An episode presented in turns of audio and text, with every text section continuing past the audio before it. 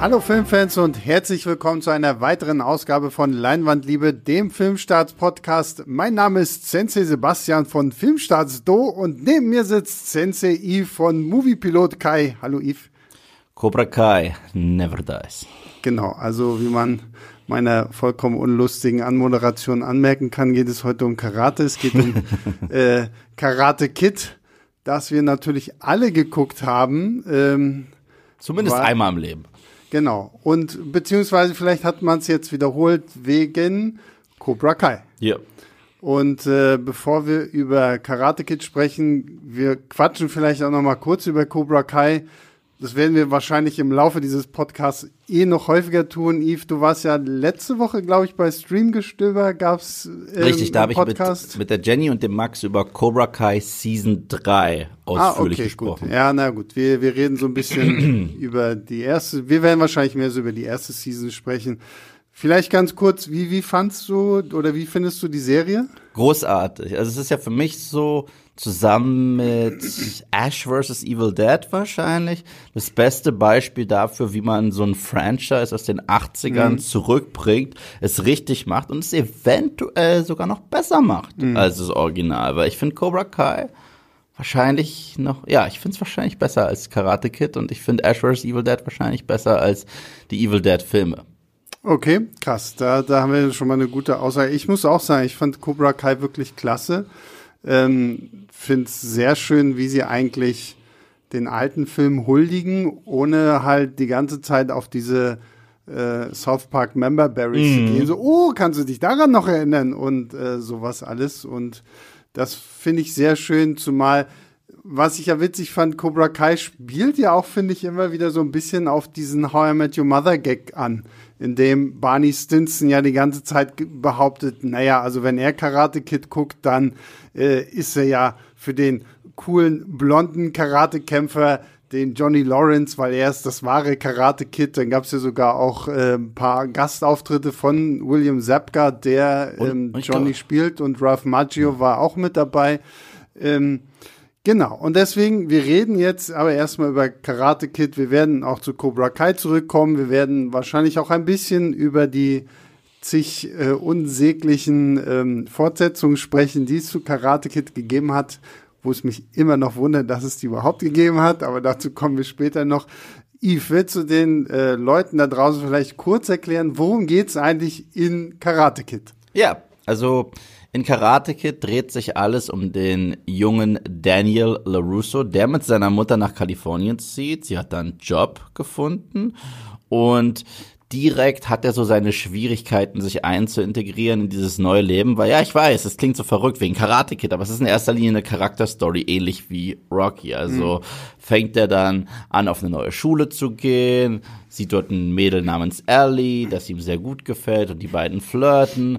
Aber sehr schnell sieht er ein, dass er es dort nicht leicht haben wird auf der Schule, weil dort eine Gruppe von Schülern, die regelmäßig in Cobra Kai Outfits rumlaufen, ihm das Leben zur Hölle machen, ihn mobben, ihn auch richtig heftig verdreschen. Mhm und ausgerechnet der unscheinbare Nachbar von nebenan. Nee, der Hausmeister. Hausmeister, der richtig, Hausmeister. Ja, ja. Aber es ist ja auch, äh, er wurde ja trotzdem fast Tür, und, Tür an Tür mit Nein, ihm, nein, das, das im, im Haus ist tatsächlich nur quasi so sein Büro. Er hat ja dieses eigene kleine Haus, wo ja dann später richtig. auch Miyagi-Do Ich, ich habe den Film vor drei Wochen das letzte Mal gesehen, ja. vor drei Wochen. Und so ein Detail ist mir jetzt gerade ich habe eine sehr lange Woche hinter mir, muss ich dazu sagen. Ich habe wirklich eine sehr lange Woche hinter mir. Verzeiht mir das bitte. Nein, und ähm, ausgerechnet dieser Hausmeister, der sich immer um seine kleinen Bonsai-Bäumchen kümmert, wird dann nach einem langen Hin und Her zwischen den beiden zu seinem Karate-Sensei, der ihm beibringt, sich selbst zu verteidigen. Aber er hat eine ganz eigene Philosophie, denn er ist eigentlich ein extrem passiver Mensch und er ist kein Fan davon, wenn Karate als Aggressionsmittel eingesetzt mhm. wird. Aber da er mehrfach sieht, dass es diesem Jungen einfach nicht weiterhilft, nichts zu tun. Und er wird dann ja auch fürchterlich verdroschen nach einer Halloween-Schulparty, äh, wo Mr. Miyagi dann auch einschreitet. Etwas, was sich zu sehr. Der, zu der Halloween-Party, zu der Daniel LaRusso übrigens als Dusche geht. Ja, ich finde bestes immer Kostüm aller Zeiten. Ja, und diese Szene hat, haben sie jetzt im Grunde genommen gespiegelt nochmal in Cobra Kai Staffel mhm. 1. Auch sehr, also wirklich die, die Spiegelversion mhm. von äh, dieser ganzen Sequenz. Und dann haben wir eigentlich eine Coming-of-Age-Story. Wir haben eine Underdog-Story à la Rocky für Teenager. Und dann haben wir auch eine wunderschöne, fast Vater-Sohn ähnliche Beziehung zwischen Mr. Miyagi und Daniel LaRusso, weil die beiden sind äh, echt ein starkes Team und man mhm. Feiert deren Dynamik, man kauft es den beiden total ab. Und wir haben auch eine Geschichte über Mobbing, weil das steht ja auch immer so im Vordergrund und wie diese Cobra Kai Kids gedrillt werden. Ähm, ich weiß, in der Serie Cobra Kai sehen wir dann so ein bisschen die andere Seite der Medaille, aber in diesem Film wirken die alle wie Biff aus Zurück in die Zukunft. Naja, ich muss auch sagen, ich habe den Film jetzt tatsächlich am Wochenende nochmal geguckt, ähm, obwohl ich ihn eigentlich auch schon gefühlt mitsprechen könnte, aber ich finde es sehr interessant, wie die Serie es tatsächlich schafft, halt wirklich, wie du sagst, die andere Seite der Medaille zu zeigen. Und ähm, das wird ja eigentlich so wie, wie schlimm Cobra Kai im, im Film ist und wie sehr die Jungs und der, und der Johnny eigentlich, ähm, äh, nee, mit Johnny eigentlich mhm. leiden. Ähm, das finde ich wird erst so, so deutlich im Karate Kid 2. In der Eröffnungsszene. In der Eröffnungsszene. Wenn du halt siehst, wie John Kreese, der, der, der Sensei von Cobra Kai, ihn ja wirklich fertig macht dafür, dass er nur den zweiten Platz bekommen hat und dass er sich von diesem No-Name Daniel LaRusso irgendwie hat fertig machen er bringt lassen. ja fast um in, ja, ja, genau, er am Parkplatz ihn da. halb tot, genau. Und das übrigens war ursprünglich sollte das das Originalende von Karate Kid sein. Ach so übrigens Spoilerwarnung, ne? Wir reden äh, ganz offen über Karate Kid. Äh, Spoiler, Daniel gewinnt. Wurde diese Szene auch damals schon gedreht? Ja, nein, nein, oder? nein, nein, nein, nein. Die, so, das ist tatsächlich, das ist tatsächlich, ähm, sie war in, in zig Drehbuchentwürfen mhm. drin und wohl auch in der ähm, im, im, im Buch zum Film, so was mhm. ja dann irgendwie auch schon früh sein, seinen Anfang hatte. Ähm, aber sie, sie waren dann irgendwo doch an diesem Punkt, wo sie gesagt haben, nein, wir wollen es lieber so enden lassen halt, ne? Daniel gewinnt den mhm. Kampf und dann hast du diesen letzten Shot auf Mr. Miyagi, der so äh, 80er Jahre typisch so in so einem Freeze-Frame dann irgendwie mhm. endet und dann Fade to Black. Ähm, das, und quasi das Originalende wäre dann halt gewesen, was wir in Teil 2 sehen, wo John Kreese dann halt noch seine Jungs da irgendwie fertig macht und Mr. Miyagi nochmal einschreitet. Aber generell fand ich eigentlich so diese Figur John Kreese ist im ersten Teil gar nicht so krass zur Geltung gekommen. Das haben sie, finde ich, erst so richtig durch die Fortsetzung gemacht. Ja, also er wurde ja dann wirklich in den Fortsetzungen zu einem richtigen 80s Schurkenschurken. Also hm. die Böse, die Bösewichte wurden ja auch richtig zu Bösewichten in den Fortsetzungen, hm. die schon sehr comicartig waren und, und, sehr ja. überspitzt. Im ersten Teil war das noch nicht ganz so. Es ist äh, ich, deswegen ich vergleiche auch die Karate Kid Reihe ab und zu mit der Rocky Reihe. Ich finde der Vergleich, der bietet sich an. Der erste Film sowohl der erste Rocky als auch der erste Karate Kid Film sind beides Underdog Stories. Wir haben, äh, wir sind auf der Seite von Daniel Russo oder wir sind auf der Seite von Rocky Balboa und ähm, dieser Vergleich passt nicht nur deswegen, dieser Vergleich passt auch, weil es der gleiche ja. Regisseur ist. Ja. ja. Äh, jo Johnny Lawrence selbst ist zwar im ersten Teil schon so ein bisschen wie Biff, aber es gibt auch so ein paar Szenen, wo man seine menschliche Seite sieht, als Kreese ihm sagt, mhm. äh, kämpft dreckig und er das gar nicht will und so weiter. Es sind halt Charaktere. Und in den späteren Karate Kid Filmen haben wir halt Figuren wie Ivan Drago aus Rocky 4. So, da haben wir, oder den äh, Schurken Don King ähnlichen Charakter in äh, äh, Rocky 5. Sowas in der Art haben wir in den späteren Karate Kid äh, Sequels mit Silver. Ja, na gut, wie gesagt, über die Karate Kid Sequels können wir ja. gleich noch sprechen, weil ich finde, die sind halt lange nicht so gut Nein, äh, wie, wie diese ganzen Rocky-Sachen. Ich mag diesen, diesen Rocky-Vergleich allgemein, aber mhm. weil man halt schon merkt, dass der Regisseur von Karate Kid halt auch Rocky gemacht hat und ähm, das Interessante ist, du hast es ja vorhin schon erwähnt, das Karate Kid ist so ein bisschen Rocky für Kinder. Mhm. Ähm, und du hast ja gesagt, okay, wir haben auf der einen Seite Coming-of-Age-Drama, wir haben auf der einen Seite ähm, halt diese Vater-Sohn-Beziehung mhm. und dann diese Underdog-Geschichte. Wir gehen mal diese drei Sachen jetzt ja. einfach so ein bisschen durch. Diese Coming-of-Age-Story. Funktioniert die für dich? Wie, wie, wie siehst du die? Funktioniert bis heute super. Ich, ich war ja, wie gesagt, überrascht. Ich habe den Film jetzt, ich, als Kind habe ich den hoch und runter geguckt. Mhm. Hatte ihn jetzt wirklich lange, lange, lange nicht geguckt. Und nachdem ich Cobra Kai nochmal geschaut habe, Season 1 und 2 nochmal vorbereitend für Season 3, habe ich mir auch nochmal Karate Kid angeschaut. Die mhm. haben den jetzt auf Netflix und äh, habe mir angeguckt, war überrascht, wie gut sich dieser Film gehalten hat. Also erst recht, wie gesagt, wir reden ja noch drüber, die Sequels nicht mhm. so, aber, aber der erste Teil, von Anfang bis Ende ist man auf der Seite von Daniel LaRusso, äh, hat, dieser Film hat ein richtiges Händchen für eine Underdog-Story. Er hat ein schönes Verhältnis zu seiner Mutter, gleichzeitig hat sie nicht so viel Zeit für ihn, weil sie ist auch gerade nach Kalifornien gezogen, mhm. des Jobs wegen, der Vater ist nicht da und dann ähm, hat er einfach Alltagsprobleme, vor denen er sich auch schämt. Er möchte seiner Mutter gar nicht zeigen, dass er ein blaues Auge hat, weil er in der Schule zusammengeschlagen mhm. wird. Und diese komplette Story von dem äh, eigentlich coolen Kind in seiner Heimat zum Mobbing-Opfer in Kalifornien bis hin zu diesem Karate-Underdog, der es dann zum Schluss schafft, das ist ein wundervoller Arc und äh, man muss, muss auch sagen, ich finde vor allen Dingen, was ich auch mag, wie sie das halt wirklich alles aufbauen. Also du hast ja schon gesagt, die Mutterfigur, äh, die wir gar nicht mal so häufig sehen, aber die trotzdem so wunderbar zur mhm. Geltung mhm. kommt, weil du trotz allem merkst, wie sehr sie sich irgendwie um ihn bemüht und wie sehr sie sich auch Sorgen um ihn macht. Und wenn er dann später mit Ellie irgendwie ausgeht, dann äh, fährt sie die ja auch hin und wartet dann irgendwie im Auto. Da kommt ja dann auch dieses, oh, nice car, Mrs. LaRusso, mhm. äh, dieser Spruch. Und ähm, das, das finde ich sehr schön, weil man, glaube ich, auch ganz schnell so in die Falle hätten tappen können, dass man die Mutter irgendwie so ein bisschen verteufelt, dass er in, dass Daniel in Mr. Miyagi zu sehr so eine Vaterrolle sieht, was ich gar nicht mal so unbedingt finde, dass er in ihm so, so einen Vater sieht. Da können wir gleich noch drüber sprechen.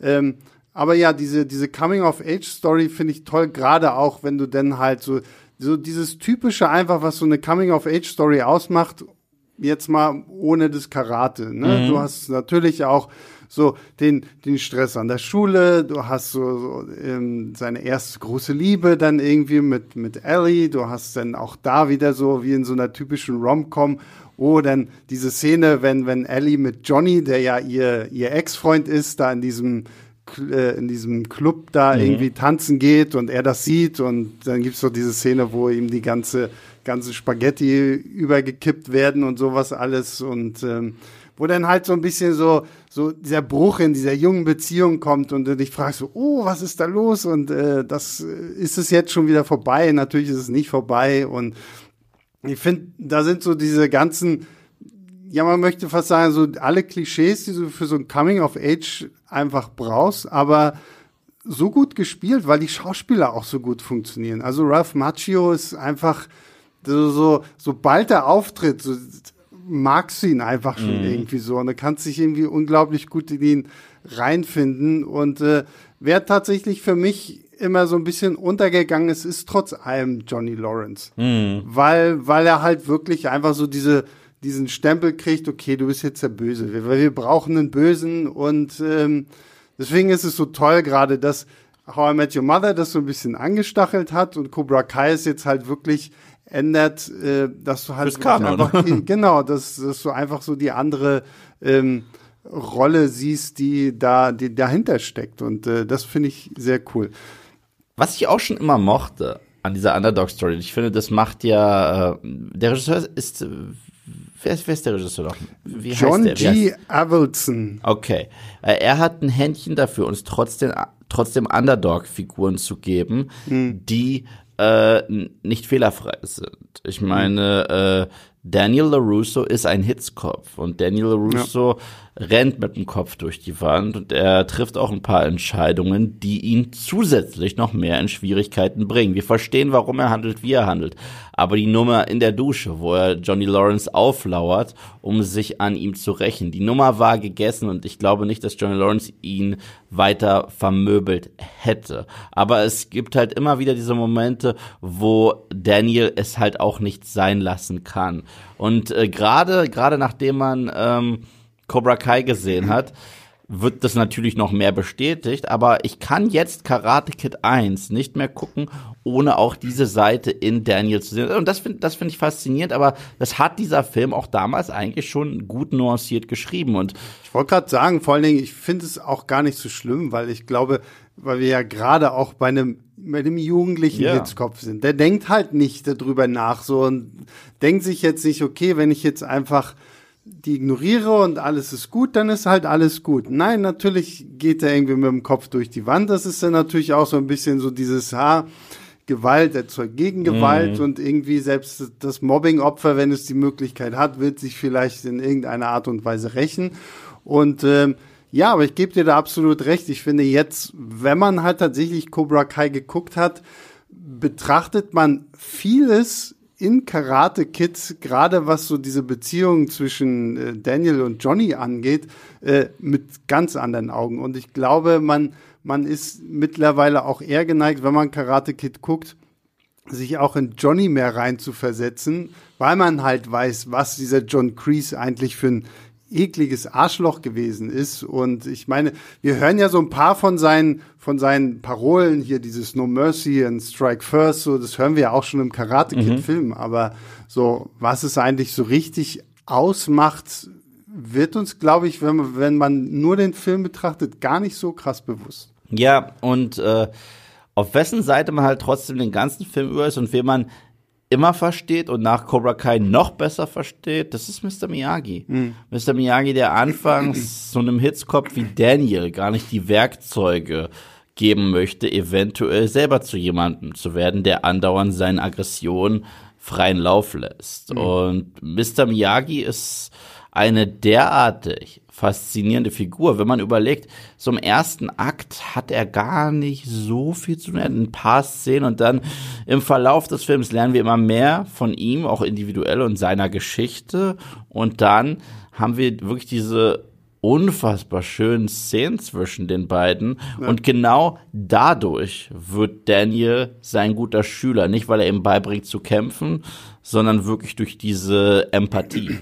Ja, ich muss auch sagen, also Karate Kid würde in meinen Augen nicht funktionieren, wenn du nicht diese Mr. Miyagi-Rolle gehabt hättest. Und äh, Pat Morita, der ja Mr. Miyagi spielt, wurde ja für die Rolle sogar für den Oscar nominiert und sollte es ja ursprünglich gar nicht erst sein. Also ganz zum Anfang hatte man den japanischen Schauspieler Toshiro Mifune, mhm. der hauptsächlich halt so in diesen alten Samurai-Film von, von, Akira Kurosawa bekannt geworden ist. Äh, der war den dann aber irgendwie zu ernst. Daraufhin sind sie dann zu einem Schauspieler gegangen, der als äh, Marco bekannt geworden ist, der für alle Avatar Herr der Elemente Fenster draußen Onkel Iro gesprochen hat. Der war dann aber schon für Conan äh, verpflichtet worden und dann war halt Pat Morita irgendwie dran.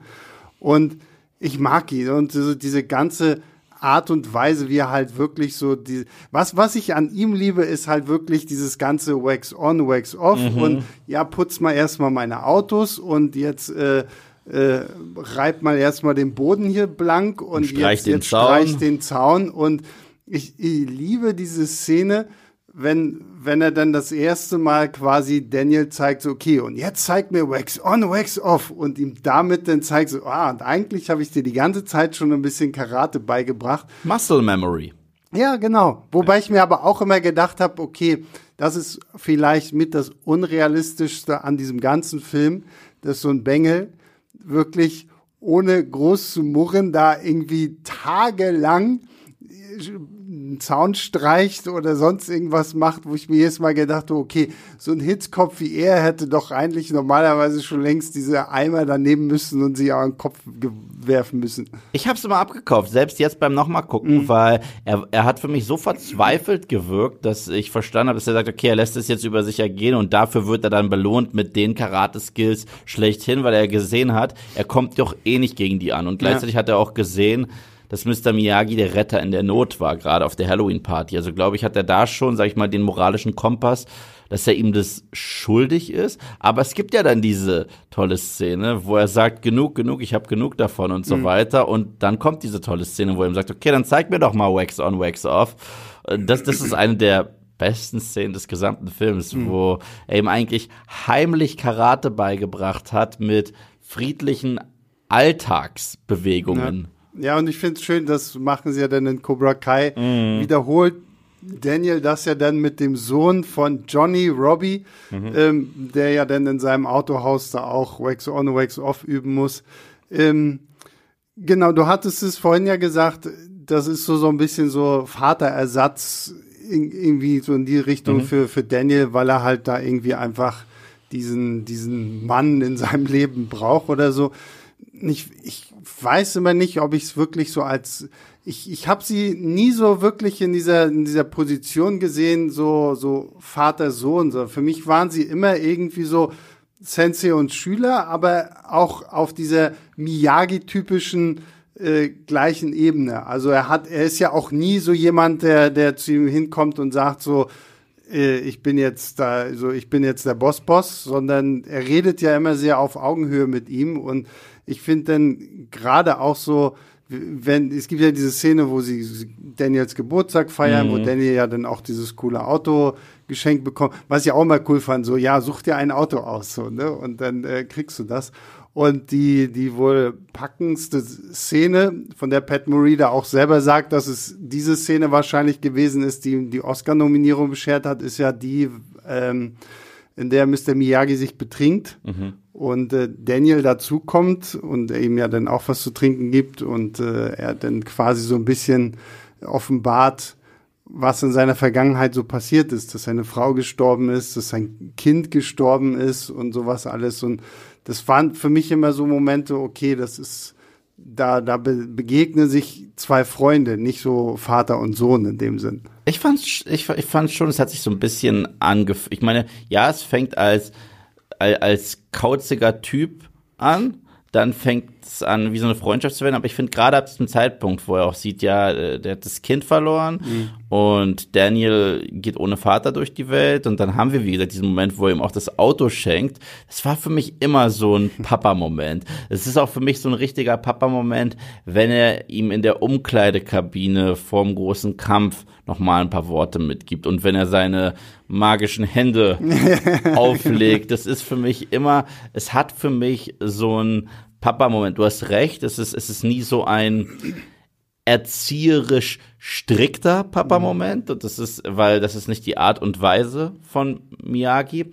Aber er weiß einfach auch ganz genau, wie er mit diesem Jungen umzugehen hat. Er geht mit ihm nicht um wie so ein extrem strenger Drill Sergeant à la Crease, sondern er muss seinen Weg wirklich so in sein, in sein Herz finden tatsächlich. Mhm. Und für mich ist das wirkt es immer zum Schluss, auch wenn er sich so richtig freut äh, über seinen Sieg und dass er erst rüber guckt, Miyagi, Miyagi. Das ist so, Papa, schau mal. Mhm. Also, äh, ja, klar. es rührt mich schon äh, jedes Mal. Ja, ich finde es auch jedes Mal immer äh, sehr rührend. Äh, und damit kommen wir mal so zu Punkt drei, den du vorhin angesprochen hast, so jetzt nochmal so diese Underdog-Story jetzt reinbezogen auf das Sportliche. Mhm. Ähm, jetzt mal so ein bisschen meine Frage für dich. Findest du es ein bisschen zu übertrieben, dass Daniel gewinnt? Hätte man vielleicht auch bei, bei Karate Kid irgendwie diesen, diesen Rocky-Weg gehen sollen, dass er als Underdog zwar einen guten Kampf abliefert, aber am Ende halt, Spoiler für Rocky 1, äh, dann halt doch verliert? Oder passt es eigentlich dadurch, dass es halt letztendlich auch so ein bisschen eine Story ist, die sich natürlich an Jugendliche richtet, dass Daniel am Ende äh, gewinnt? realistisch ist es nicht zwingend, dass er gewinnt, okay? Also, also, ähm, das ist es nicht. Und hätte es sich auch angeboten, dass er einfach nur Sieger der Herzen ist mhm. und dass zum Schluss sogar Johnny Lawrence auf ihn zukommt und sagt, meine Güte, du hast meinen Respekt, mhm. du bist echt ein starker Kämpfer. Ja. Das wäre dann zu viel Rocky. Das wäre mhm. zu sehr nah dran am Rocky. Und gleichzeitig darf man nicht vergessen, Rocky hatte eine ganz andere Dynamik und auch äh, Rocky Balboa selbst hat ein ganz anderes Ziel. Wenn er mit Adrian im Bett liegt, sagt er, alles, was ich will, ist durchhalten. Ich will alle Runden durchhalten, das ist mein Ziel. Und genau das gelingt ihm. Mhm. Daniel geht es darum, endlich diesen Bullies ja. ein Zeichen zu setzen, hört auf, mich zu verkloppen und so weiter. Und ich glaube, deswegen musste es auch enden. Ja wie es ja, Vor allem, es ist ja, es ist ja auch nicht nur Daniel, der quasi ein Zeichen setzen muss, sondern letztendlich irgendwo auch so ein bisschen Mr. Miyagi. Yeah. Weil diese, diese Wette, und ja, ich weiß nicht, ob man Wette sagen mhm. kann, aber so dieses Übereinkommen, ist ja eigentlich zwischen Mr. Miyagi und John Kreese. Mhm. Dass er sagt, okay, hör auf, den Jungen hier zu belästigen und wenn, dann regeln wir das auf der Matte und hier gibt mir Zeit, bis das Turnier startet und bis dahin lasst ihr den Jungen in Ruhe. Mhm. Und äh, ja, deswegen, ich finde auch, ich meine, ich finde find den Gedanken, es hätte irgendwo was, dann wäre aber, glaube ich, der ganze Film irgendwo ein bisschen dramatischer, auch so in seiner, in seiner Auslegung, wenn, wenn Daniel halt verloren hätte. Aber ähm, grundsätzlich so mag ich das Ende einfach auch so. Er wäre auch einfach, es wäre für mich zu viel Rocky gewesen. Mhm. Da, da, das das wäre dann zu ja. weit in ja. diese Richtung gegangen. Rocky ist, sag ich mal, ein Charakter, der eigentlich überhaupt nur der, der Welt zeigen kann, dass er überhaupt boxen kann, weil niemand weiß das. Die denken, mhm. das ist so ein Prolet, der durch die Straßen läuft und das, er lebt ein Leben, mit dem er eigentlich nicht glücklich ist, als Geldeintreiber. Mhm.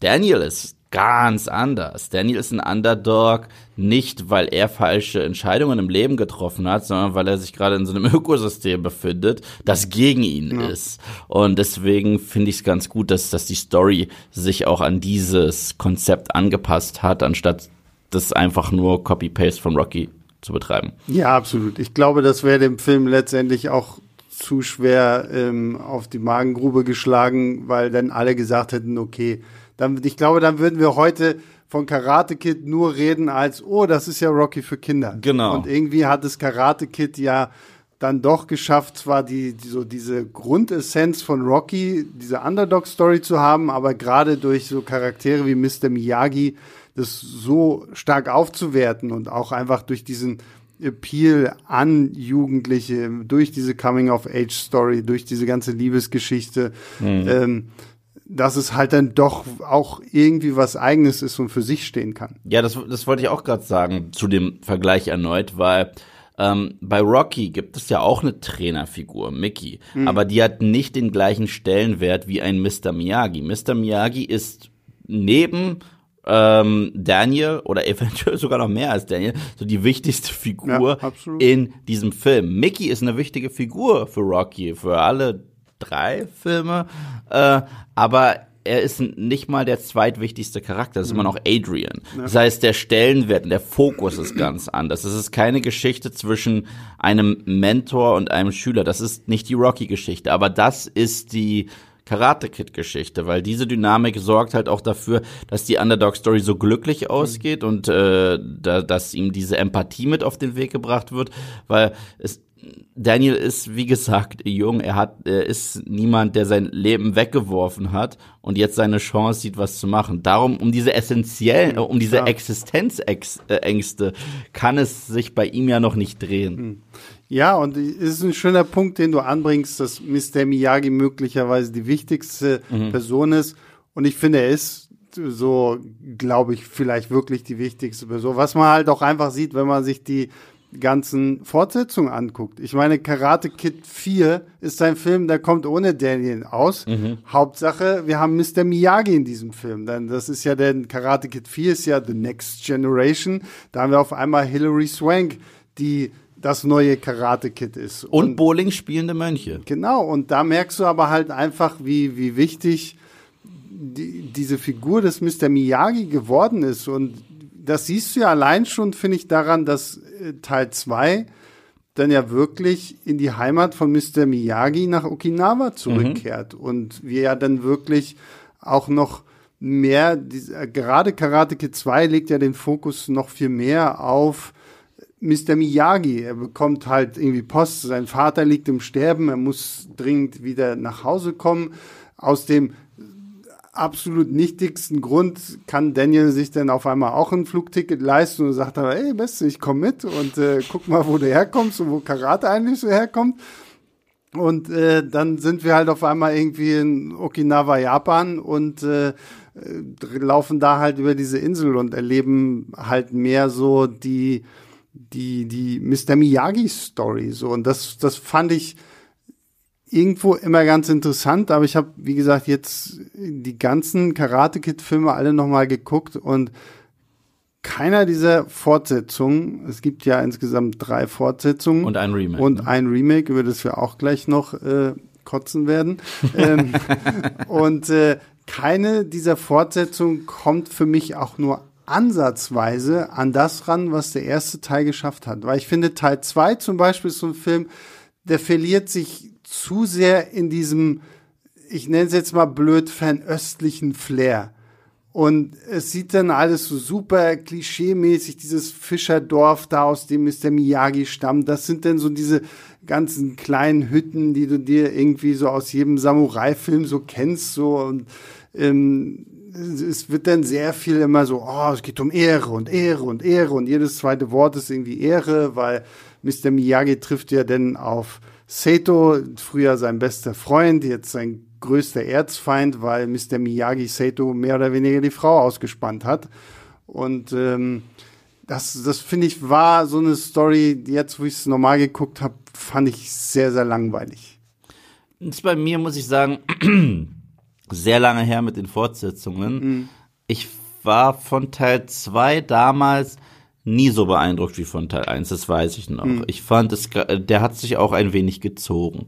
Ich finde, äh, Karate Kid 2 zieht sich sehr. Weil Karate Kid 1 hat ein simples Konzept und darin funktioniert es auch. Deswegen ja. funktioniert es auch. Du hast eine Underdog-Story, er muss diese Mentorfigur kennenlernen, hast du zwei wundervolle Performances und eine wundervolle Dynamik, dann hast du das Alltagsleben unseres, äh, unseres Helden mhm. und ein bisschen die Vergangenheit beleuchtet äh, der Mentorfigur zack, hast du einen wundervollen Film und dazu noch alles mit rein, was so die 80er ausgemacht hat und äh, Arcades und äh, eine ne, ne süße Jugendromanze und so weiter und so fort und so ein Bully, so einen klassischen, das passt alles. Und in Teil zwei wurde es mir auch damals ein wenig zu überdreht, als es dann darum geht, okay, ich schlag dich jetzt tot. Ja, ja. Also, ja. also was, was, was, was, was im ersten Teil noch so Highschool-Bullying einfach war, aber mit Karate, war im zweiten Teil, hier geht es um Leben und Tod. Ja, genau, ja. Wenn er um, um die Ehre von äh, Kumiko kämpft, so, äh, und und Chosen auch droht, sie umzubringen vor versammelter Mannschaft ja, ja. und ich meine Güte. Ja, und was, was mir halt auch gefehlt hat, irgendwie war halt einfach so ein bisschen dieses, dieses Karate-Feeling ja. so, ne? Weil im, im, im zweiten Teil wird irgendwie kaum noch wirklich so Karate gelernt, weil das, klar, auch wenn wir natürlich im ersten Teil so viel diese Underdog-Story haben und dieses Coming-of-Age-Drama, äh, spielt Karate lernen an sich immer noch eine, eine große Rolle und wir haben auch schöne Montagen und irgendwie, wo dann halt irgendwie wir sehen, wie man so Karate übt und sowas alles. Und das ist im zweiten Teil halt auch nicht mehr so. Und im zweiten Teil hängt halt wie so ein Damoklesschwert immer so der Tod über allem, so, so, weil du dir jedes Mal denkst so, Wow, also nur weil du den komisch anguckst, will er dich jetzt schon umbringen und äh und was ich auch immer schade fand an Karate Kid 2 war, dass fast der komplette Cast aus dem ersten Teil nicht zurückgebracht wurde, obwohl man noch so viel mit diesen Figuren hätte anstellen können. Ja, ja. Also Ellie wird in einem Satz sozusagen beseitigt. Genau, äh, dass sie mit dem Schluss Ja, genau. Haben, ne? ja. Äh, es ist so, es ist so eins der großen Arcs ist diese Liebesgeschichte zwischen den beiden und dass sie halt auch offen zueinander stehen am Ende des Films und so weiter. Und dann im nächsten Film, es sollte nichts werden. Ja. Und ich so, ah, okay, damit ist das beendet. Und Letztendlich zeigt sich in den Karate Kid Film auch, was für ein Player eigentlich Daniel LaRusso ist. War hat im ersten Film hat er Ellie, im zweiten Film hat er äh, Kumiko und im dritten Film lernt er dieses äh, junge Mädel kennen, die gegenüber von dem Bonsai-Laden, den er mit Mr. Miyagi aufmacht, so eine Töpferei hat. Ich habe jetzt leider ihren Namen vergessen, aber hat eigentlich in jedem Film eine andere Freundin. Wie James Bond. Ja, genau. Daniel LaRusso ist der James Bond von Karate Kid. Ja, und äh, der dritte Film ich weiß, als Kind hatte ich ein wenig Angst vor Silver. Ich war ein bisschen eingeschüchtert von ihm. Wir müssen vielleicht kurz dazu sagen, der dritte Teil fängt, erzählt quasi eigentlich die Geschichte von John Kreese. Mhm. Und John Kreese hat nach dem, nach der großen, großen Niederlage gegen, gegen Miyagi-Do äh, kommt niemand mehr zu Cobra Kai, weil seine, sein, sein Dojo ist leer, keiner kommt mehr und er wendet sich an seinen alten Vietnam-Buddy Terry Silver, der mittlerweile der reichste Mann der Welt ist gefühlt, also so ein richtig ekliger äh, Schnösel, aber hat halt Kohle ohne Ende. Und der hat damals quasi mit John Kreese zusammen äh, Cobra Kai gegründet. Und der sagt ihm jetzt natürlich so, oh, ich helfe dir, du gehst erstmal irgendwie nach Tahiti oder so, machst da ein bisschen Urlaub und ich kümmere mich irgendwie um diesen Mr. Miyagi und diesen Daniel. Und dann daraufhin engagierte auch noch einen Kämpfer, ein, ein, so der Karate Badass, der quasi im nächsten Turnier dann gegen Daniel antreten soll. Und äh, versucht dann aber gleichzeitig auch einen Keil zwischen Mr. Miyagi und Daniel zu äh, hämmern um dann quasi selber der, der, der, der Lehrer von, von Daniel zu werden. Das ist dann echt so, so eine, so eine Star Wars-artige yeah, Geschichte. Zur dunklen Seite zur dunklen, der Macht. Genau, ich ziehe dich zur dunklen Seite der Macht. Ich habe bei dem Film auch nie verstanden, warum ist der Miyagi auf einmal sich so krass gegen all das Karate irgendwie wert und immer sagt, nein, du gehst nicht in dieses Turnier und dann noch diese ganze Geschichte mit dem Bonsai-Baum, den Mr. Miyagi vor Ewigkeiten an so einer Klippe mm. eingepflanzt hat, der dann da wiedergeholt, also der dritte Teil ist sehr, sehr merkwürdig und für alle, die Cobra Kai Staffel 3 gesehen haben, die werden nun wahrscheinlich so ein bisschen eine Vorschau darauf bekommen, was in Staffel 4 kommt, weil dieser Terry Silver wird ja offensichtlich irgendeine Rolle spielen. Na, er wurde ja, zumindest Spoiler für Cobra Kai Staffel 3, wurde von John Kreese angerufen zum Ende der Season mhm. und wir haben ja auch gesehen, wie die beiden in äh, einem Kriegsgefangenenlager in Vietnam waren, in einem mhm. Flashback in Cobra Kai. Du, ich bin gespannt, ich glaube, das werden sie dann wieder gut umsetzen, weil Cobra Kai ist es auch irgendwie gelungen, die nicht so guten Karate Kid Filme in einem guten Licht erstrahlen zu lassen, was sie so mit Kumiko und mit Chosen gemacht haben. Ja, also Karate Kid äh, 2 haben sie toll also umgesetzt. Ja. wirklich sehr gut und deswegen ich finde diese Show hat langsam einfach mein Vertrauen verdient. Mhm. So äh, allein, dass dieses Konzept überhaupt funktioniert hat, diese, dieser Serie, ja. ist eine Meisterleistung. Dass es jetzt aber schon drei Seasons so gut funktioniert, wie es tut.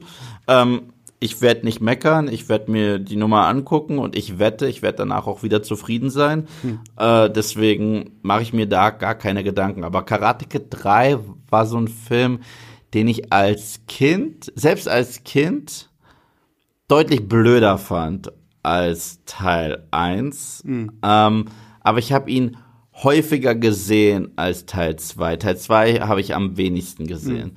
Hm. Und ja, das bringt uns zu Karate Kid. Nein, nein, Moment, ich will noch kurz bei Karate Kid 3 oh. bleiben. Ähm, weil du meintest, du hattest so viel Angst vor Terry Silver. Ich fand ihn gruselig. Ich fand, äh, ich, also ich fand, ich fand sein bösartiges Grinsen gruselig. Ich fand es gruselig, mhm. wie er wirklich sich im Schatten versteckt hat und heimlich zugesehen hat, wie sich Daniel radikalisiert an dieser ja. an diesem Trainingsdummy. Und das äh, war, das war, das ist übrigens das Einzige, was ich am dritten Teil so ein bisschen mehr mag, dass der Fokus wieder zurückgeht auf dieses, okay, wir, wir machen was mit Karate. So, weil es ist jetzt wieder Karate Kid, weil das war der zweite Teil für mich halt nie wirklich, außer dass er halt die Ausrede hatte, oh, es spielt doch jetzt alles in Japan und, oh, und mhm. von da kommt Mr. Miyagi her. Und im, im dritten Teil fand ich das mit dem Karate cool. Dafür fand ich im dritten Teil halt die ganze Beziehung zu äh, Mr. Miyagi echt merkwürdig. Ich fand es auch komisch, wie äh, immer, wie schnell Daniel böse wurde. Ja. So, also dass, dass es so schnell passiert, weil es halt das Drehbuch verlangt hat. Und aber die Szene, die sich trotzdem so ein bisschen in meinen Kopf gebrannt hat, äh, ist, ist, ist eine absolut over-the-top-Szene, aber irgendwie hat sie was. Und das ist ähm, die Szene, wo Daniel im Dojo ist und hinter einem Pappaufsteller von Crease kommt der echte Crease hervor und erschreckt ihn mit einem Gruselgesicht. Ja. Diese Szene hat sich als Kind in meinen Kopf eingebohrt. Ich kann nicht sagen, dass sie mich früher nicht gegruselt hat, als ich klein war. Und äh, dann hat ja Mr. Miyagi erneut so seinen extrem Miyagi-Moment, wo er die alle vermöbelt. Genau, genau. So, ja, er vermöbelt ja. diesen neuen Kämpfer, er vermöbelt Kreese und er vermöbelt Silver, Silver, ja, und holt Daniel aus der Nummer raus. Und das ist so eine Szene, die, die zumindest so mich als Kind, als Karate-Kid-Gucker geprägt hat, die sich wirklich sehr, sehr, sehr, sehr Das ist, glaube ich, auch die beste Szene aus dem dritten Teil, so, weil sie halt wirklich so einfach so dieses Mr. Miyagi ist wieder da, so, weil das ist so ein bisschen die Spiegelung von dieser ersten Szene im, im ersten Teil, wenn er halt da ge- nach dieser Halloween-Party äh, Johnny und seine Jungs halt wirklich so krass vermöbeln. Und ich finde es immer noch lustig, dass Daniel, der ja dann so halb schwummerig ist im ersten Teil, irgendwie noch denkt, ja, wo war denn Spider-Man so, weil er Mr. Miyagi auch nur so schemenhaft so sieht und äh, das ist sehr lustig, ja. Wie stehst du zu der Filme, wenn jo äh, zu der Szene, wo John Kreese hinter seinem eigenen Pub aufsteht? Ist einfach nur lustig. Vor allen Dingen, wie gesagt, also Sein Gesicht. Ich, äh, auch äh, Martin Cove, der, der Darsteller von John Kreese, ich weiß nicht, der muss, glaube ich, auch so viel Spaß gehabt. Einfach nur so, also ich meine, ich finde ihn ja in, in Cobra Kai gekonnt over the top.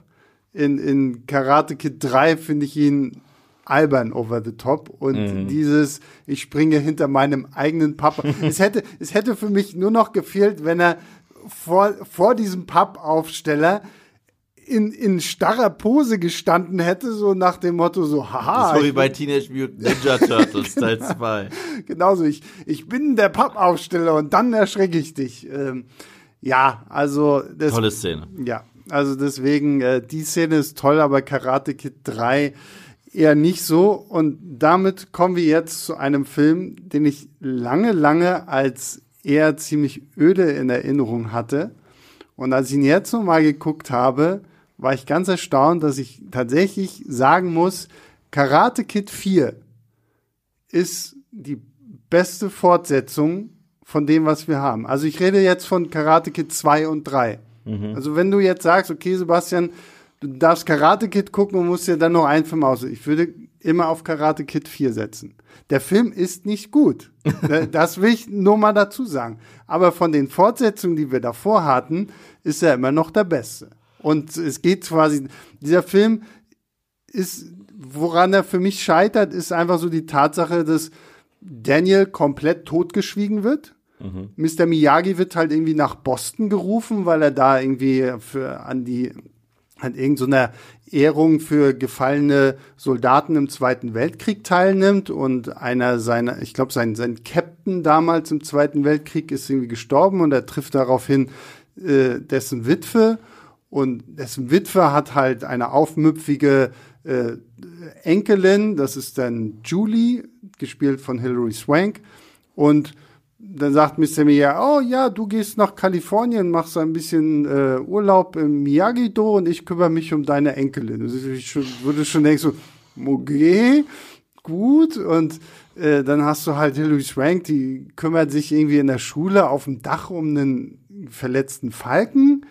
Und dann gibt's in der Schule eine merkwürdige Security-Organisation, die schon fast diktatorisch, Gestapo-mäßig da irgendwie durchgeht und alles für sich einnimmt und die können prügeln und machen, was sie wollen und kein Mensch greift jemals ein. Die haben irgendwie Mike, äh, äh, Walton Goggins, Mhm. den wir ja aus ähm, äh, hier Tarantino-Film. ja aus den allen Tarantino-Filmen irgendwie geführt kennen, Hateful Eight, ähm, spielt da einen dieser Typen und ja, Mr. Miyagi bringt dann halt dieser jungen Julie Karate bei und das macht er, indem er sie in ein buddhistisches äh, Kloster bringt, wo sie dann von den Mönchen lernt, auch ein bisschen runterzukommen. Und sie lernt auch zu tanzen.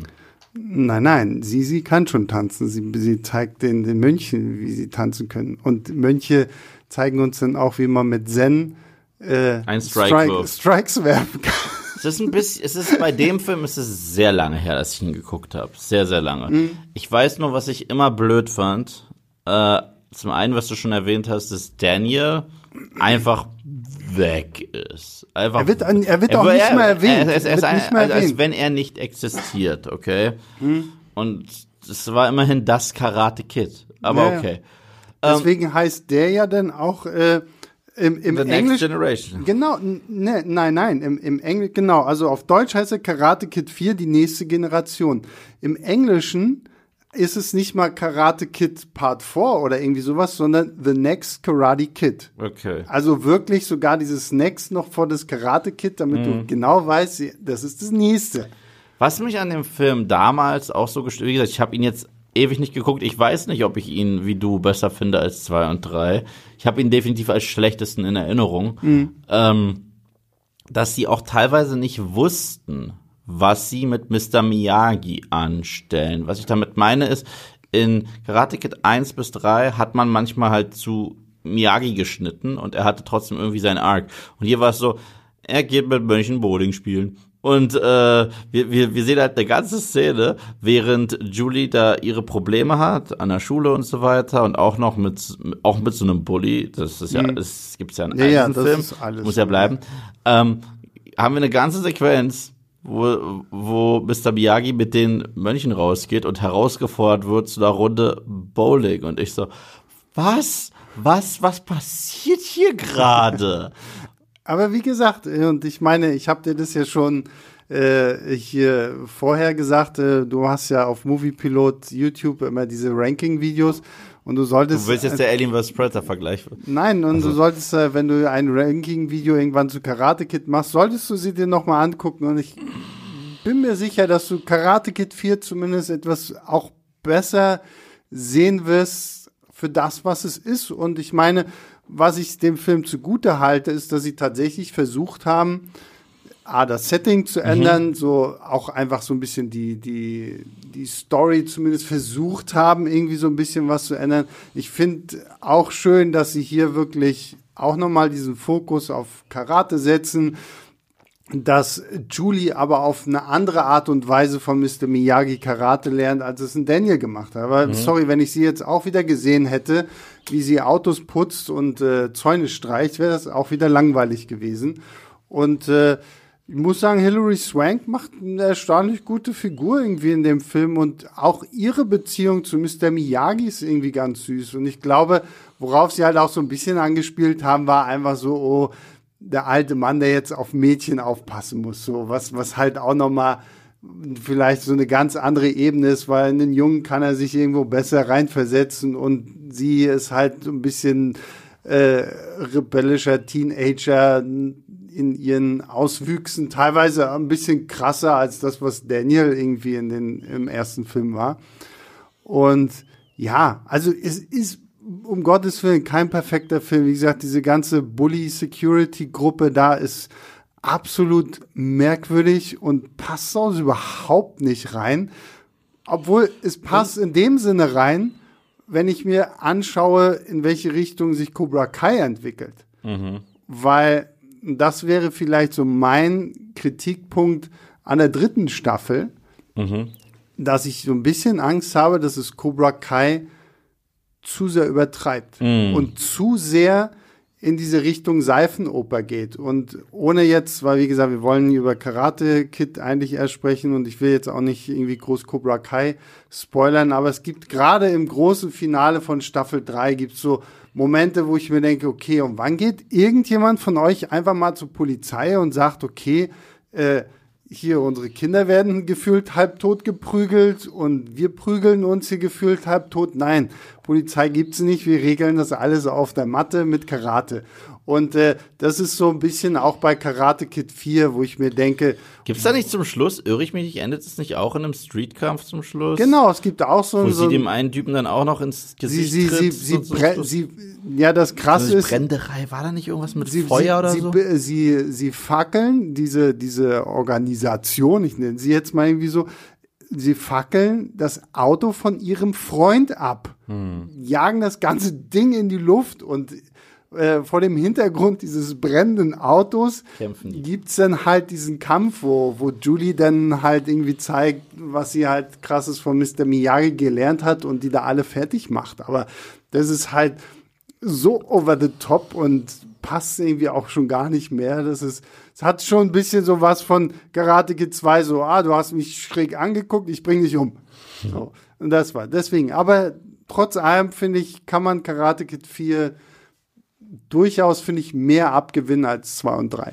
Ich muss den Film, wie gesagt, also so ein Ranking-Video, das wurde auch schon häufiger äh, angefragt äh, bei Movie Pilot. Ich, ich will es auch definitiv mal. Ich habe so viele Videos, die ich davon Ja. noch machen will. Ähm, ich müsste die Reihe einfach noch mal gucken. Ich weiß, eins und zwei gibt's auf Netflix. Genau, 1 und 2 An gibt's drei und auf vier Netflix. komme ich nicht so gut ran. 4 habe ich, muss ich zu meiner Schande gestehen, sogar auf Blu-ray zu Hause. Wieso hast du diesen Film auf Blu-ray? Bitte erklär's der Welt. Ich habe den mal geschenkt bekommen. Das hätte ich jetzt auch gesagt. Nein, ich habe den wirklich mal geschenkt bekommen. Wer mag nicht so wenig? Nein, das war jemand, der mir eigentlich was Gutes tun wollte, weil diese Person da, äh, diesen Film selber toll fand. Und, Okay, wow. Ähm, ja, Ähm, und dann gibt es ja noch das Remake, ne? Genau. Das Remake Karate Kid, in dem Kung Fu gekämpft wird. genau, in dem Kung Film? Fu gekämpft wird mit, mit dem Sohn Jackie. von Will Smith, Jaden, Mhm. und mit äh, Jackie Chan als Mr. Miyagi-Ersatz. Und für alle, die Cobra Kai gucken und sich vielleicht im, im Intro immer wundern, warum da steht Producer äh, Will Smith, Mhm. das liegt halt echt daran, dass Will Smith aufgrund dieses Remakes noch Rechte an dem Titel Karate Kid hat. Hm. Und deswegen halt als Produzent auch bei äh, Cobra Kai mit dabei ist, weswegen ich irgendwie zwischendurch auch immer so ein bisschen die Angst habe, ob sie irgendwann in Cobra Kai Jaden auch noch Jaden einführen. Ich meine, wenn sie Jackie Chan einführen, sehr cool. Bin ich sehr dafür. Aber Jaden muss ja nicht unbedingt Nein, nein, nein. Also es sei denn, das wird jetzt so wie beim Marvel Cinematic Universe, dass ein Loch irgendwie ins Multiversum geblasen wird und so. Genau, Ansonsten, weil, weil Miguel wird so doll gegen ein Stück Holz treten, dass sich dadurch ein Riss in, ja, in der Realität und, und da gucken dann Jaden und Jackie Chan raus. So, hm? so. Also ich habe diesen Film damals gesehen. Also ich habe den Trailer erstmal damals Ganz gesehen. kurz, also der Karate, das Karate Kid Remake ist von 2010. Ja, also es kam wesentlich später raus. Als ich den Trailer gesehen habe, hatte ich eine Frage im Kopf, weil im gleichen Jahr kam ein anderes Remake raus. Und glaube ich im gleichen Jahr. Und es war äh, Nightmare on Elm Street. Und bei beiden habe ich mich gefragt, warum? Okay, das war meine Frage. habe ich Nightmare on Elm Street gesehen und dachte mir, warum? So, und dann äh, habe ich ähm, äh, dieses Karate Kid Ding gesehen. Ich gebe zu, es gibt ein paar Momente, die nicht schlecht sind. Ich mag tatsächlich die Performances von sowohl Jaden als auch Jackie Chan. Deren Beziehung ist auch ganz nett. Ich finde es auch ganz cool, dass, dass der auch so seine eigenen Methoden hat, ihm was beizubringen. Es ist halt nicht mehr Wax on, Wax off, sondern es ist, zieh deine Jacke aus und häng sie auf. naja. Zieh deine Jacke aus und häng sie auf. Aber wir kennen das. Und zweitens, es ist verdammt nochmal kein Karate. Wieso, dieser Film heißt Karate Kid und hat nicht mal darauf geachtet, dass es um Karate geht. Ja, es geht doch einfach nicht. Ich dachte, und äh, obwohl auch Mr. Miyagi, also ich, ich weiß nicht mal, heißt der Miyagi? Er heißt, glaube ich, nicht mal Miyagi. Nee, ich glaube, er heißt nee, nicht nee, heißt Miyagi in dem Film. Miyagi, nee, nee. Er erzählt dann seine Geschichte, wie er seine Familie verloren hat. Das, glaube ich, war ein Autounfall. Und das ist eine richtig dramatische Szene und er spielt es auch wirklich stark. Ich glaube, man hätte einfach auch eine Underdog-Story mit den beiden erzählen können, sich noch ein bisschen weiter entfernen können von Karate Kid und der Film hätte für sich stehen können, aber die Tatsache, dass er schamlos den Karate Kid-Namen ausgenutzt hat, Naja. um eine Geschichte über Kung Fu zu erzählen und sehr viele Storybeats zu klauen aus dem Original, an das er aber nie rankommt. Deswegen, selbst wenn es äh, inszenatorisch und teilweise auch schauspielerisch besser ist als das, was die Fortsetzungen abgeliefert haben, habe ich eine besondere Verachtung für diesen naja. Film übrig.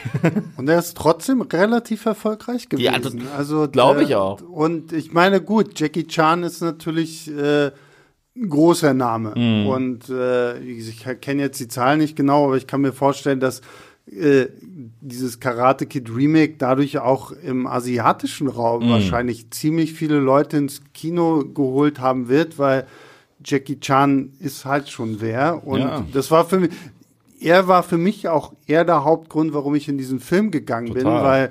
Das war Will Smiths Sohn. Ja, den kannte ich zu dem Zeitpunkt noch nicht mal. Wusste nicht mal, dass Will Smith überhaupt einen Sohn hatte. Pursuit Und, of Happiness. Hast du den gesehen? Ja, den, aber den habe ich, glaube ich, erst irgendwann später gesehen. Der ist also der damals. Ist sehr gut.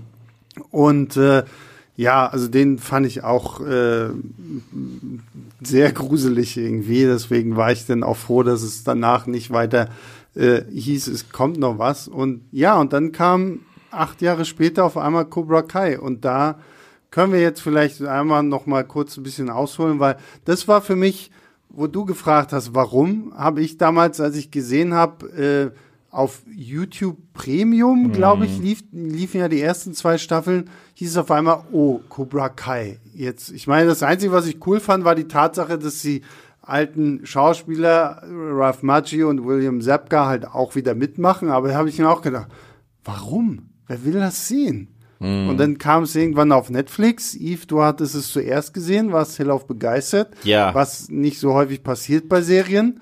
Äh, und, äh, was bei mir erst recht nicht häufig passiert bei diesen modernen Revivals. Mm. Also da bin ich ja häufig nicht nur enttäuscht, sondern entsetzt. Ja. So und und ohne jetzt äh, in die Film, äh, Filmbeispiele dafür wieder reinzugehen, das schlimmste Serienrevival war, glaube ich, für uns beide Akte X. Ja. So, ähm, Staffel 10 und 11. Das war ja eine absolute ja. Katastrophe, wo ich mir dachte, ich kann nicht fassen, dass es von Chris Carter ist. Hast du deine eigenen Staffeln nicht du, gesehen? Ich habe da aber auch nicht verstehen können, dass David Duchovny und Gillian Anderson und wirklich sich dafür so, hergegeben haben, dass alle. die nicht gesagt haben, so du schreibst gerade irgendwie deine eigene Mythologie um. Aber gut, da sind wir bei Diskussionen. Da habe ich auch nie verstanden, warum ein äh, Mark Hamill bei Episode 8 nicht irgendwie das Drehbuch gelesen hat und gesagt, sorry Leute, was, was ist denn das? Nachher, nachher meckern kann jeder, weißt ja, du? Ja, eben, genau. genau. nachher meckern kann jeder. Und aber, aber, aber er hätte damals schon sagen sollen, okay, bis hierhin und nicht weiter, ja. reicht. Ja. Und wir hätten uns viel, uh, stattdessen geht, geht dann jedes Presseinterview und sagt, mal, das ist das Kacke. Ja, genau. also, äh, nein, äh, er hätte ja damals schon, ich sag, wenn ein Mark Hamill mit dem Fuß gesagt hätte, Absolut. niemals, dann hätten die gesagt, okay, niemals. Und ich glaube, ähnlich wäre es mit David Duchovny und Gillian Anderson gewesen, Absolut, weil der ja. ganze Appeal vom X-Files Revival war es, die beiden, Mulder Klar, und Scully, zurückzuhaben. Ja. Und das Revival war Mist. Das bringt mich zu Cobra Kai. Ich habe den Trailer gesehen für Cobra Kai. Und ich fand den Trailer damals überraschend cool, mhm. weil ich ja die, als, ich hab, wenn ich sowas wie Terminator Dark Fate sehe, ist fasse ich mir schon mit der Hand an den Kopf oder den neuen Predator oder hast du nicht gesehen. Mhm. Aber ich habe den Trailer gesehen, so sieht cool aus. Es sieht auch so ein bisschen selbstironisch aus und clever. Mhm. Mal, aber es ist wie gesagt nur ein Trailer. Und dann habe ich mir aber noch nicht angeguckt. Dann habe ich aber von so ein paar Reviewern, die ich wirklich sehr, sehr mag, online auf YouTube mir so ein bisschen, als dann das erste so kam zu Cobra Kai, habe ich mir angehört. Ich so, das klingt wirklich gut. Und irgendjemand, ähm, ich glaube, das war sogar bei Collider, hat einer gesagt, Cobra Kai ist das für Karate Kid Fans, was ich mir als Star Wars Fan von den Star Wars Sequels gewünscht habe. Mhm. Als er das gesagt hat, habe ich gesagt, okay, es reicht. Und dann habe ich mir die erste Episode angeguckt. Und die erste Episode ist schon ist so, so, gut, ja, gut dass am Ende der, ich weiß, ich habe na, nach einer Episode Sebastian bei WhatsApp geschrieben, ich so, hey, Sebastian, guck dir bitte Cobra Kai an, ich muss deine Meinung dazu hören, ich finde das so gut. Und ich habe bisher nur eine Episode geguckt. Ich habe in der, äh, ich habe am nächsten Tag, weil ich habe spät mir nur die erste Episode angeguckt oder die ersten beiden. Und das war sehr spät, es war irgendwie drei oder vier Uhr morgens. Und habe ich mir am nächsten Tag die komplette erste und zweite Staffel angeguckt. Also nee, die komplette erste und dann die komplette zweite einen Tag später ich konnte nicht aufhören. Es ist super. Naja, ich muss auch sagen, ich finde es auch großartig. Ich habe es dann auch relativ schnell durchgebinged und jeder, der mich nicht danach fragt, dem sage ich, guck dir Cobra Kai an. Super, oder? Und äh, was ich nach wie vor toll finde an der Serie, ist einfach dieser Fakt, dass du Karate Kid nicht zwingend gesehen haben musst. Ja. Also es macht natürlich schon mehr Sinn, wenn du Karate Kid kennst und es macht sicherlich auch Sinn, gerade jetzt in, in Blick auf Staffel 3, wenn du halt auch vielleicht Karate Kid 2 kennst, so dass du so ein paar Bezüge herstellen kannst von dir aus. Aber ich find's geil, wie diese Serie immer wieder mit Rückblenden arbeitet und so bestimmte Sachen irgendwie aus den Filmen wieder herholt und wie sie es halt dadurch auch schaffen, Mr. Miyagi da immer wieder mit einzubauen, weil Pat Morita ist leider Gottes, äh, ich glaube vor 15 Jahren oder so etwa gestorben. Nee, nicht vor 15, vor fünf Jahren oder so. Keine Ahnung, also auf jeden Fall ist halt, äh, war halt nicht mehr am Leben, als sie mit dieser Serie angefangen haben. Was sehr cool gewesen wäre, Mr. Miyagi irgendwie noch in diesem Cobra Kai Universum mit drin zu haben. Aber wie die Serie äh, es schafft halt ohne diese Member Berries die ganze Zeit rauszuhauen, das zu integrieren und gerade auch so diese, diese alte Feindschaft zwischen Johnny und Daniel wieder aufzubauen, aber gleichzeitig so eine komplett neue Ära, so, so ein Miguel ist für mich wirklich the next Karate Kid. Und äh, wie das dann alles funktioniert und wie gleichzeitig sich auch herrlich lustig gemacht wird über so die Internetkultur mit jemandem wie Johnny Lawrence, der immer sagt, was ist dieses Facebook? Und äh, Hash Brown. Genau, macht es mal unter dem Hash Brown und keine Ahnung was. Und das finde ich so toll, weil sie wirklich, sie, sie verneigen sich vor dem Original, sie machen aber, finde ich, auch selber was Neues. Ja, ja, das, das ist das, was, was häufig fehlt. Und abgesehen davon hält diese Serie aber auch das Versprechen des Marketings ein. Weißt, was ich damit meine ist, du kannst nicht ein Terminator Dark Fate Poster haben mit Arnold Schwarzenegger gigantisch groß drauf. Er hat eine Rolle im dritten Akt, die die war, die wir gesehen haben. Du kannst nicht Mark Hamill als größtes Gesicht aufs Poster packen und äh, in jeder Comic-Con oder sonst was sagst du, oh, guck mal, wen wir zurückgebracht haben. Und dann siehst du, wen ihr zurückgebracht habt und erst recht, wie ihr die zurückgebracht habt. Da, da fühlen sich Fans äh, einfach vor den Kopf gestoßen. Ja. Diese Serie wurde vermarktet mit, das ist Johnny Lawrence Geschichte und seine Rivalität mit Daniel LaRusso wird nochmal aufgewärmt und aus anderen äh, Perspektiven beleuchtet. Beide Seiten werden beleuchtet, die Stärken und die Schwächen. Und genau dieses Versprechen hält diese Serie ein.